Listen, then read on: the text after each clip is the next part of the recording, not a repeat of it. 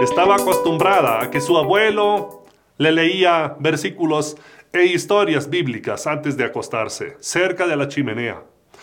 Pero una noche Elisa le dice al abuelo, ¿sabes qué? Yo creo es inútil que todas las noches leamos la Biblia. Yo no acuerdo todas las historias, no, me no recuerdo bien lo que leímos ayer, anoche. Yo creo que no tiene sentido leer la Biblia porque no me acuerdo de todas las cosas. El abuelo, sin hablar unos, unos segundos, le dice, ¿sabes qué, Elisa?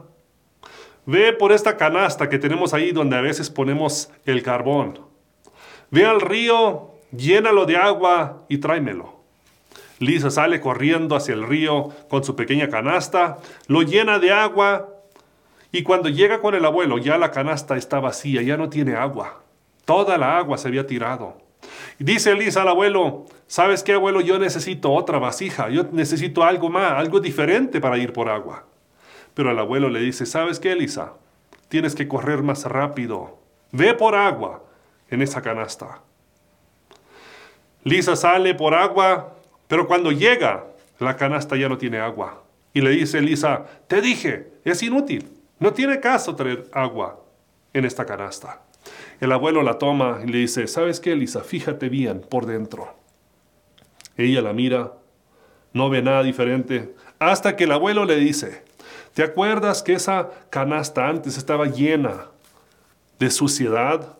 Esta canasta tenía mucho carbón pegado, pero ahora está limpia. Se lavó con esa agua que seguía cayendo. Dice, es lo mismo con la palabra de Dios. No vamos a recordar todos los versículos, no vamos a saber de memoria toda la Biblia, no nos acordamos ni siquiera de lo que el pastor o predicador dijo en la, semana pasada, pero aún así no es en vano. La palabra de Dios nos va limpiando poco a poco.